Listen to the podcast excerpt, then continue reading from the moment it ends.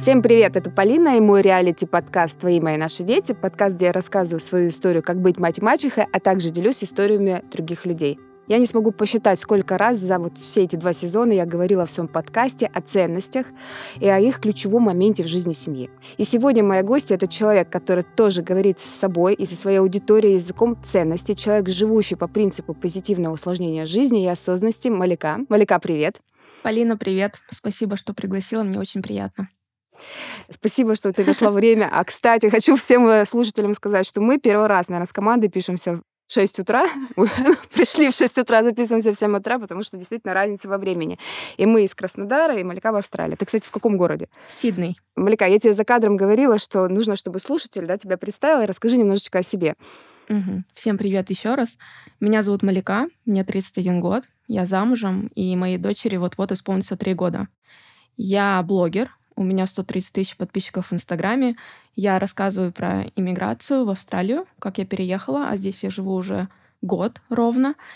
И так как я выросла в Инстаграме на Reels и понимала, как работают алгоритмы, у меня есть проект в Reels, где я обучаю людей продвижению в Инстаграме и строю комьюнити сообщества вокруг как раз тех ценностей, про которые ты говорила, что обучаю не только зарабатывать, но то, что модно сейчас говорить, проявляться. Вот. Живу в Сиднее. Мы готовились к этой миграции в течение пяти лет. Сдавали экзамены, подтверждали профессии. Потом я забеременела. А, случился ковид. Все заморозилось. Мы думали, что мы переедем в Австралию, и я рожу здесь ребенка. Но уже сейчас назад, смотря, я понимаю, что все случилось к лучшему. Дочь моя родилась в России. Мы первый год прожили в России, и когда у меня закрутилось все с Инстаграмом и с Wow Reels, нам внезапно пришло приглашение, мы за три месяца собрали вещи и переехали. Это был декабрь 2021 года, мы карантин просидели в Новый год в Австралии, мы смотрели из э, карантинного отеля, я вам напоминаю, что у нас когда-то ковид был, на салюты, встречали Новый год. У нас был отель, который охранялся полицией, потому что нельзя было выходить. И с этого началась наша жизнь в Сиднее.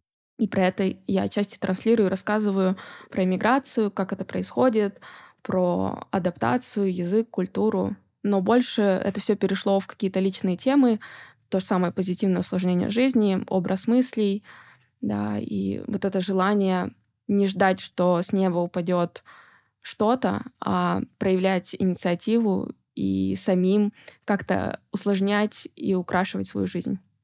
Кстати говоря, по поводу позитивного усложнения жизни, как этот в принцип укладывается в материнство? У меня нету такого, прям, знаешь, жесткого разделения материнства и моя жизнь.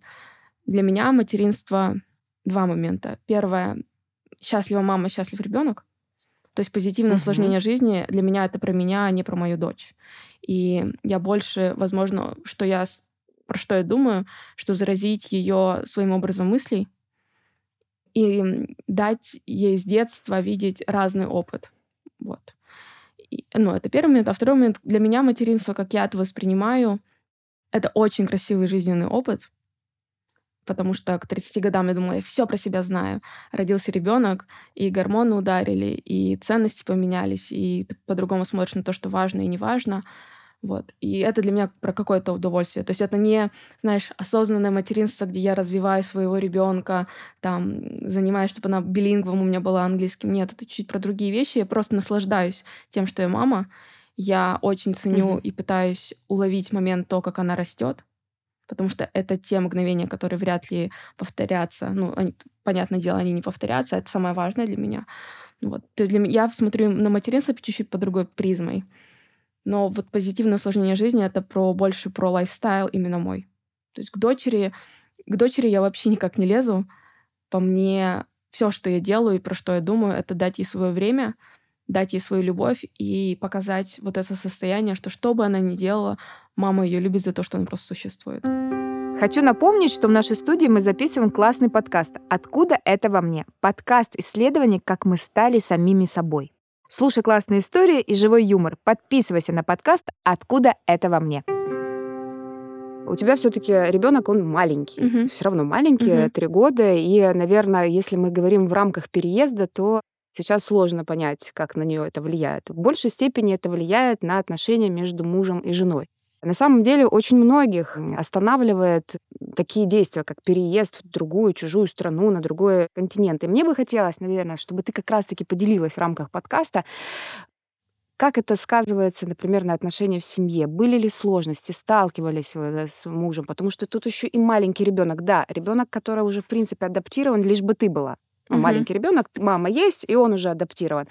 Но ты сама понимаешь, что тебе столько нужно делать, а у тебя, например, младенец на руках. Вот, вот эти все моменты, если ты поделишься, как вы справлялись, было бы очень здорово.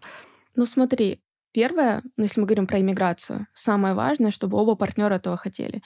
Если один партнер переехал в качестве компромисса, то, скорее всего, тогда могут быть конфликты. Mm-hmm. Для нашей семьи это было обоюдное и осознанное решение, и у нас не было конфликтов и страданий, потому что мы оба четко понимаем, почему мы переехали. А сложности были от того, что в целом случилась иммиграция, новая среда, нужно документы готовить, разбираться, как здесь работают садики, да, все, все там, не знаю, медики, получать местное медицинское обслуживание — Плюс 22 год в целом был на стресс очень сильный. И я еще и проект активно развивала. От этого, от, просто от той нагрузки, что-то одно сделать сложно, просто переехать. А тут сразу 3-4 фактора одновременно происходит. Это первое. Второе, что про мужа такого что важно. Я помню, когда-то эту фразу сказала Ирена понарошку, и я абсолютно согласна. Самое главное в планировании ребенка — выбрать правильного папу. У нас в целом отношения с мужем такие, что нету понимания, что там вся ответственность на мне, а муж помогает. Угу. Мы партнеры, у нас ребенок. Мы оба чувствуем за него ответственность. И мы друг друга страхуем постоянно. То есть я за этот год ну, отчасти, почему он хорошо прошел, потому что муж очень много помогал. И муж помогал не потому что я его попросила, потому что это тоже его дочь. Но это какие-то вещи, которые выстраиваются, и вы об этом договариваетесь в целом в отношениях еще до того, возможно, как ну, вы решились на ребенка. И потом мы очень как-то по-взрослому зрело отнеслись к рождению дочки, потому что сколько мы лет вместе были до того, как она родилась? Семь лет. То есть это было очень угу. такое решение от изобилия, когда мы поняли, что мы побыли вдвоем, мы попутешествовали, мы уже, мы уже чувствуем, что какая-то у нас есть экстра энергия, и мы ее пихаем куда не надо, и нам просто нужен ребенок. Вот, что мы уже готовы отдать это какому-то следующему человеку, и так, ну, и так мы решились на дочку. Поэтому в этом плане сложности были именно от нагрузки, то, что она большая. Но секрет в том, что 50-50 с мужем, но 50-50 это не то, что я сегодня час с дочкой, а завтра ты час с дочкой. Знаешь, такое есть. Или я сейчас поехала на конференцию, на два дня уехала, а ты с дочкой будешь один, значит, когда я вернусь, ты куда-нибудь уедешь, и я буду с дочкой одна. То есть люди... Ну, ча... дележки нет, это здорово. Да, да. да. люди иногда ждут угу. вот тако... такого отношения. Нет, есть потребность у нашей семьи, у нашего корабля. Вот, надо уехать на конференцию. Возвращаюсь, с тобой все классно, со мной классно. Очень важно, знаешь, какой момент отслеживать, чтобы это не превращалось в жертвоприношение, чтобы это не было, знаешь, ну, вот тот, кто с ребенком занимается. Что мы делаем? Мы отслеживаем состояние друг друга если видно, что задолбался. Это же часто просто от усталости какая-то нервная, вот это нервное напряжение происходит. Очень важно, чтобы один другому сказал. Я могу спокойно мужу сказать, ребята, вы классные, но я от вас устала. Ну и с дочкой сидеть, и с, и с мужем прямо сейчас. Мне надо побыть одной. И я могу взять, уйти в другую комнату и там и 10 минут полежать. И это то, что я требую все время от мужа, если вот он с дочкой. Пожалуйста, скажи мне, что ты устал. И мне в какой-то момент он может сказать, я устал. Потому что вот то вот этот нервный срыв, который мы на ребенка переводим, это же тупо наша усталость. И когда я вижу, что мы, мы не идеальны, мы все грешим, мы все срываемся, и когда я вижу, что ну, вот такие ситуации, где я срываюсь или муж, я стараюсь, мы оба стараемся их пред, ну, увидеть заранее, и поэтому позиция «я устал» очень классная. Вот, и мы на этом этапе уже решаем вопрос. Если муж говорит «я устал», значит, я бросаю все свои дела и занимаюсь дочкой. То же самое, если я сказала, я устала, то есть это какая-то, знаешь, приграничная зона в стиле на 80% энергии уже с, ну, сожрали.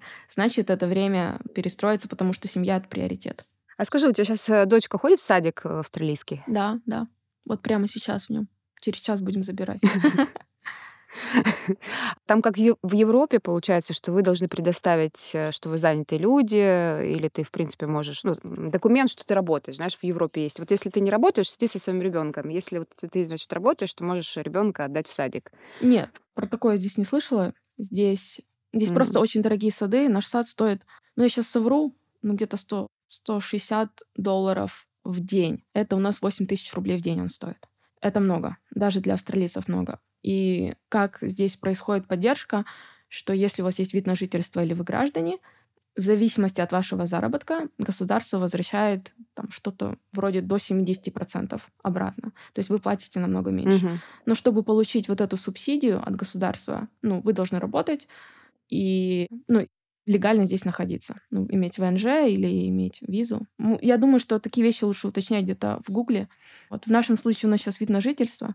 и Мы имеем право в целом, даже если бы не было вид на жительство, мы просто ходили в садик, но платили всю стоимость. А так у нас есть какой-то маленький процент, который государство нам возвращает. У меня тут еще такой вопрос. Давай с тобой порассуждаем. Все-таки ребенок маленький, но будет расти и Мгм. будет расти в другой стране, в другой культуре, э, Мгм. с другими людьми. Вот ты сама скажи, переехала, ты привыкла к окружению, к людям, они все равно же отличаются от России. Было ли тебе легко перестроиться? Да, мне, Мгм. мне культурно здесь очень комфортно, потому что я очень открытая, позитивная, и мне нравится культура, где посторонние люди все равно добры друг к другу. Когда вот эту вот доброту, ее не надо заслуживать, она де-факто есть. Здесь очень классный баланс работы и жизни. Здесь принято отдыхать. Я сейчас ехала на подкаст такси- эм, домой, возвращалась, и таксист меня спрашивает, ты все, ты закончила на сегодня работать? Время было 2 часа дня. То есть для него нормально, что человек поработал до 2 часов дня, и сейчас все, он на весь день отдыхает.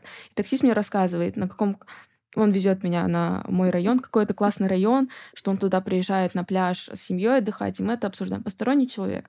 Открытая классная беседа. Поэтому в этом плане перестраиваться не надо было. И я вижу, что ну, моей дочке здесь супер комфортно. Когда мы только переехали, первое, что она сделала, она сняла обувь и пошла босиком. Потому что в Австралии ну, в Австралии принято ходить босиком, здесь многие ходят босиком, и когда она разулась, это, я сказала, да, этот человек попал в свою среду. Я могу какие-то интересные моменты про садик рассказать, потому что садики... Да, давай, давай, потому да. что это интересно, что вот в Австралии происходит. Да. Потому Что если говорю Европа, ты вот Мгм. должен предо- в Швейцарии, да, предоставить, э, ты работаешь, тогда ты можешь отдать ребенка в сад. Да, Думаешь, садики. понятно. э, Что меня удивило, к примеру, здесь в сад можно попасть, кажется, с полугода, с шести месяцев, потому что здесь маленький декрет. Мы дочь отдали в садик в полтора года. Маленькие группы. И интересно проходила адаптация. Во-первых, меня, к примеру, внутренне штормило и гормонально, в том числе, когда я дочку отдавала. Это было очень больно, я рыдала. И знаешь, это, Мгм. это тоже какой-то был этап сепарации. Но очень красиво происходила адаптация, потому что я в течение недели каждый день ходила с дочкой в садик. Там это у них назывался morning tea, там на 10 минут, на 30 минут, на час, на два. И я видела, как они взаимодействуют. Первое, что там несколько групп находятся вместе в одном помещении. И все в стекле, что все друг друга видят. Есть культура, что дети более старшие обучают и помогают ухаживать за детками более маленькими, да, ответственность прививают. В группе где-то 15 человек, на них 3-4 воспитателя. И так как в Австралии дорогой садик и дорогие зарплаты, эти воспитатели очень любят детей. То есть они пришли не из нужды, они пришли из состояния, да, такого изобилия, что им это нравится. Воспитатели есть девушки и есть парни. Короче, у них есть детские платья сказочные, что ты можешь там Белоснежку одеться в Золушку. И что я удивилась, я удивилась, потому что я этого никогда не видела, но я считаю, что это правильно и нормально. Маленький мальчик одел платье Золушки. И они не против этого. У ребенка есть любопытство, он одел, попробовал, походил, его отпустило. Знаешь, какая-то такая легкость. Что мне очень понравилось, и что, для, э, что я увидела здесь, я не знаю, есть ли такое везде, потому что я не могу сравнивать с Россией, потому что у меня ребенок никогда в сад в России не ходил. Только у меня, да, есть там опыт 25-летней давности. Здесь принято обнимать ребенка. Вот ребенок может любой подойти к воспитателю и просто, просто попроситься на ручки, ему захотелось обняться. И когда вот это вот 7 дней адаптации, они больше были по мне не для дочки, а для меня, потому что я увидела, как они относятся, и меня отпустило. И я это спокойнее восприняла. И когда сейчас меня друзья спрашивают про садик, я все время им говорю, вы представляете, здесь нормально обниматься. Я отвожу, отв- у меня в основном муж отводит дочку в сад. Ну вот я пошла и отвела дочь, и дочь расстроена, что она прощается с мамой. Но она не бежит ко мне и не говорит там, мама, мама, пожалуйста, останься. Она идет, обнимает свою воспитательницу, и они вдвоем грустно обсуждают, да, мама уходит, очень жаль, но мама вечером придет. То же, что у меня, я, в чем я была не права, и они меня здесь научили, и потом подписчики мои сказали, что действительно это так правильно. Когда я только оставляла дочь, как я, ну вот в первый раз садик, что я хотела сделать? Я хотела, чтобы она игралась, а я исчезла быстренько и убежала. А воспитатели мне сказали, так нельзя, она должна увидеть, что мама уходит. Она будет плакать, но она должна увидеть, что мама ушла, и знать, что мама вернется. И потом мне подписчики рассказывают историю, что да, действительно, я помню, как там меня в три года, в пять лет оставили в садике, мама сказала, вернусь через пять минут, исчезла на весь день, и я весь день просидела у окна. То есть какие-то вещи некомфортные мне и для моей психики, а именно комфортные для моего ребенка. Вот такие мелочи — это то, что я замечаю в садике, что меня восхищает — у нас прекрасные отношения с менеджерами. Здесь по-другому построен сам трекинг за ребенком. Здесь мобильное приложение есть, присылают фотографии, отчеты, мы знаем, какие песенки они поют и играют. То есть, ну, то, что это не в WhatsApp, а специальное приложение есть. И было очень забавно. Ну, это, да, здорово, что они, конечно, используют такие моменты. Да, и было, знаешь, забавно, они прис- прислали нам с мужем одновременно в телефон предупреждение, что с нашей дочерью что-то случилось. И мы друг другу сразу начинаем звонить, потому что мы испугались мы открываем приложение, оказывается, она порезалась. И они присылают фотографию пореза, что случилось, огромный текст. Да? Просто вот культурно какие-то вещи, в том числе, мне кажется, это юридически, они отличаются, но для меня они отличаются более в позитивный лад, чем в негативный. У нас дочка говорит на русском, и это ее основной язык, потому что сем... ну, мы разговариваем на русском, а английский она потребляет, да, использует только в саду когда мы пришли, это было очень мило, что воспитатели скачали себе фразы на русском языке, пытались пользоваться Google переводчиком. Но по факту, что сработало именно для адаптации, к нашему большому счастью, оказалось, что в соседней группе есть русскоговорящий воспитатель. И она помогала первое время там подгузник менять, просто что-то объяснять.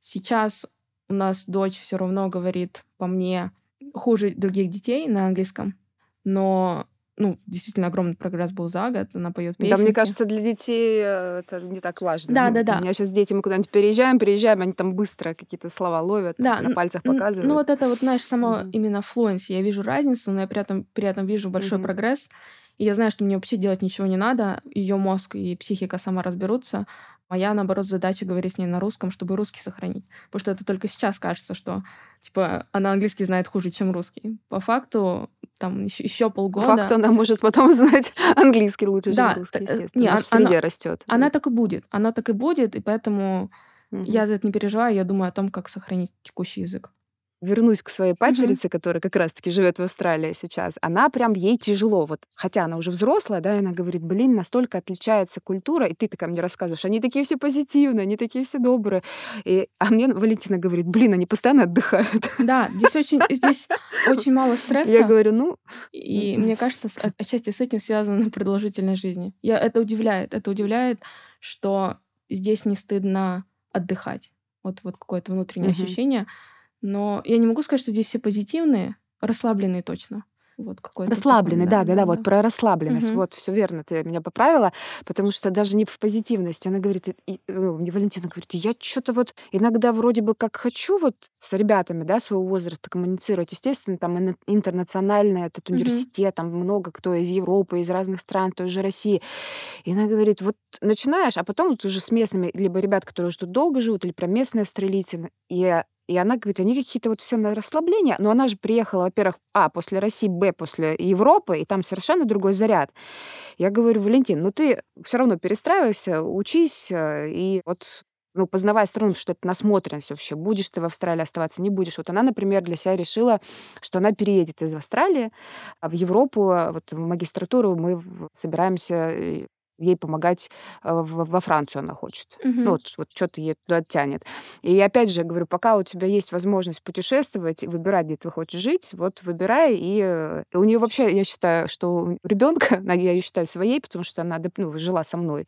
И я думаю, блин, это так здорово, у нее такие адаптационные силы вообще на все. Я думаю, меня вот вообще так не швыряло. И периодически, когда она рассказывает, что она проходит, я думаю, блин, ну это здорово. А здорово, кстати говоря, адаптационные все эти механизмы из-за того, что вот у нее есть мы, родители, да, Угу.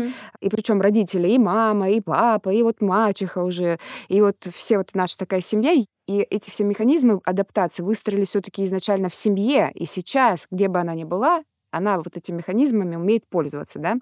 И это тоже большая вещь. Это я всегда говорю, что вот такие адаптационные механизмы, они растут из того, как тебя воспитывали. Слушай, ну Насколько ну, ты будешь реагировать на изменения в окружении, в ну, окружающем мире. Это можно прям подискутировать, потому что, ну, классно, что так получилось, да, ну, у вас, и в целом, когда получается.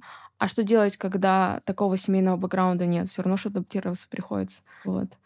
И, да, приходится. Да. Ну, возможно, другими э, механизмами. Просто да, я ну, действительно там, вижу разные там моменты. В целом, угу.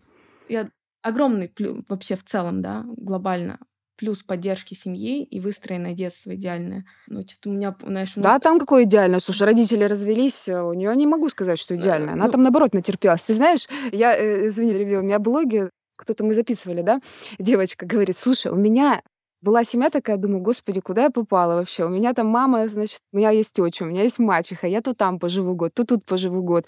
И вот я ее слушаю, а я же ее слушаю как взрослого человека, мне интересно, у меня что же дети, то со мной живут, то, значит, как к папе пошел, да, она тоже, то с нами, то с мамой. То есть дети с пакетиком, грубо, грубо говоря, несколько домов имеют, да, ну ты угу. вот, я, например, выросла в полной семье, у меня все вот рядышком. Я не представляю, как мой ребенок на это все внутренне проживает.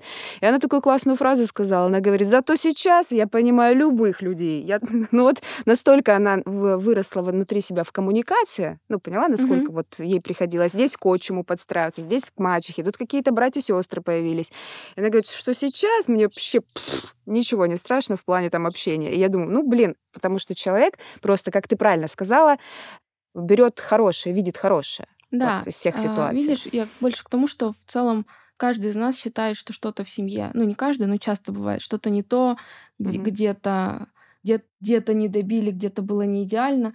Это не главный аргумент для переезда и для адаптации. Вот по мне, особенно когда я переехала mm-hmm. и смотрю здесь на иммигрантов, очень важно чувство внутренней ответственности. То есть поддержка внешняя — это круто, и это бонус, если она есть. Но вот это вот внутреннее состояние, что все зависит от меня, и мне надо здесь адаптироваться, развиваться, разбираться со своей психикой, да, это ключевое. Это, а то иначе выходит, что такая чуть-чуть жертвенная, знаешь. Ну, идеальной семьи у меня не получилось, там что-то друзья никто не поддержали, все надо страдать. Нет, надо просто вставать на ноги и, и, и разбираться со своей жизнью. Как ты вот относишься к такому мнению, что, например, люди, которые меняют mm-hmm. страну, неважно mm-hmm. какую на какую, вот они приезжают, например, и уже там полностью поглощаются культуру той страны и, например, забывают про культуру своей страны. Вот я, например, за то, чтобы вот, вот как ты правильно сказала, я хочу, чтобы мой ребенок там говорил на русском. Mm-hmm. Ну, это вообще классная тема, когда ты вообще я считаю классная тема, когда ты много чего знаешь. Mm-hmm. вот и ты можешь это использовать. Но при этом, при всем, все равно бывает иногда тебе воспитывали по одной системе. Например, э, ты, ты приезжаешь в другую страну, и там воспитание детей все равно по-другому. Вот как это все интегрировать внутри своей головы все-таки привыкнуть. Ну, ну видишь, ты еще наверное, молоденькая такая. Мне кажется, у вас быстро все интегрируется. Мне кажется, если я сейчас с мужем перееду, у нас так чуть-чуть будет потяжелее Слушай, ну, возраст — это понятие относительное. Люди в 50 ну, лет согласна. с ветром в жопе могут быть. А могут в 25 mm-hmm. быть вполне адекватные и взрослые. То, что ты говоришь про корни, по мне, это все про категоричность. А, какое-то, знаешь, типа, я обязана, значит, выучить, оставить русский. Я не обязана, вообще без разницы. Каждый человек это решает по-своему что я для себя поняла, что вот про эту категоричность, это пытаться забыть культуру России, а я еще по национальности казашка, или отрекаться там от Казахстана, это в первую очередь что-то, пытаться быть против чего-то, что внутри тебя, то есть против самой себя идти. Это уже часть твоей природы. И это принимать, любить или леять, и хранить, и уважать да, это в первую очередь про, в том числе про какую-то заботу и уважение к себе, потому что вот эти вот, знаешь, генети... чуть ли не генетический код, да, физически это ощущается. Часть, Россия — часть моей культуры, Казахстан — часть моей культуры. Я это не отрицаю, мне приятно об этом говорить и и быть шире, чем, там, не знаю, одна страна. Но при этом я спокойно, с уважением отношусь к тем, кто вообще полностью интегрировался, говорит на английском, употребляет только англоязычные медиа. Это тоже путь. Вот. Как-то у меня нету одного ответа. Я, например, я против из такого. Я не понимаю, когда люди переезжают в другую страну, но полностью оставляют свою культуру и не принимают uh-huh. местные праздники. Именно с точки зрения в Тулу со своим самоваром мы с переездом мы забираем не только инфраструктуру нового города и плюшки, да, но мы уважаем местные традиции. То есть я за то, чтобы просто всех уважать и всем разрешать а, разрешать, свою, разрешать жить свою жизнь, да, и быть вот этой вот многокультурность оставлять по возможности. То есть я, мне просто не нравится категоричность в каких-то вещах. Слушай, я с тобой абсолютно соглашусь. Мне кажется, когда мы выстраиваем категоричность, это то же самое ограничения, те же самые принципы, которые нам не позволяют не адаптироваться к ситуации, не быть гибкими, не быть коммуникативными, понимаешь? Это все вот про это. Это очень здорово, что ты об этом говоришь, и ты это замечаешь. Вообще, ну как, отмечаешь, да, для Мгм. своих каких-то действий. Есть миф, что Австралия вся страна такая, которая всех принимает, и поэтому там очень легко адаптироваться в плане любой культуры и свою тоже нести в массы. А, Это офи- миф или реальность? Официальная статистика Австралии, каждый второй Мгм. человек, кто живет в Австралии, или родился за границей, или там родились его родители. Это означает, что 50% иммигранты или семьи иммигрантов. И одновременно ты чувствуешь себя чужим, потому что ты пришел в культуру, а здесь уже все настроено, и чувствуешь себя своим, потому что здесь все такие. Вот, вот я вот что-то подобное слышала, думаю, Ну, блин, классно, все-таки такая история. Да, это про diversity, это про принятие. Это все сводится к тому, что ты разрешаешь людям, каждому жить свою жизнь. Я бы это вот, я знаешь, так вот емко так бы объяснила. А так, да, принятие, уважение, и это где-то и на федеральном, мне кажется, уровне, просто в обществе. Но мне кажется, опять же, это же может быть везде, вот, в любой стране. Это часто завис- зависит от окружения, которое мы выстраиваем, потому что в Краснодаре у меня был шикарный круг общения и остается. И там тоже было принятие всех друг друга. Вернусь к э, миграции. Скажи, пожалуйста, вы вот определили, что Австралия это конечная точка, или нет такой определенности? Или, в принципе, все может поменяться, и вы можете путешествовать и дальше? Потому что все равно позитивное усложнение жизни Мгм. это тоже, мне кажется, часть каких-то выдумок, переездов и приключений. Про Австралию, но в рамках жизни а, я бы пожила где-то еще, потому что жизнь одна, и хочется получить разный опыт. Но вот так, что строить семью, да, и где-то вот как твой маяк, твое место, где дом, нас Австралия сейчас полностью устраивает. Ну вот это примерное ощущение, мне кажется, как как раз у твоей падчерицы. Но она захотела в Европу. То есть поэтому я, знаешь, захотим в Европу, поедем в Европу. Захотим в Россию, в Казахстан, куда угодно. В этом же в этой свободе есть очень много жизни, есть много позитивного усложнения жизни. Кто его знает, что мне захочется в 50-60. Вот. Но на, на текущем этапе, именно с дочкой, пока она маленькая, там в школу пойдет, ну, ну, нам здесь комфортно. У меня к тебе, наверное, такой вот вопрос все-таки, что для тебя э, быть мамой? М, Два момента в голову приходят. Первое — это безусловная любовь. Ты благодарен за то, что человек просто существует, и тебе уже от этого приятно. А второе — чувство ответственности. Вот ответственность и любовь. От- ну, ответственность за жизнь, мне кажется, это тоже даже больше где-то биология, чем я себя настраиваю, потому что это другой, да, человек, другая личность, там у него свое мнение, своя жизнь, но при этом все равно эта ответственность, которую ты чувствуешь постоянно, она тебя тоже каждый день массажирует.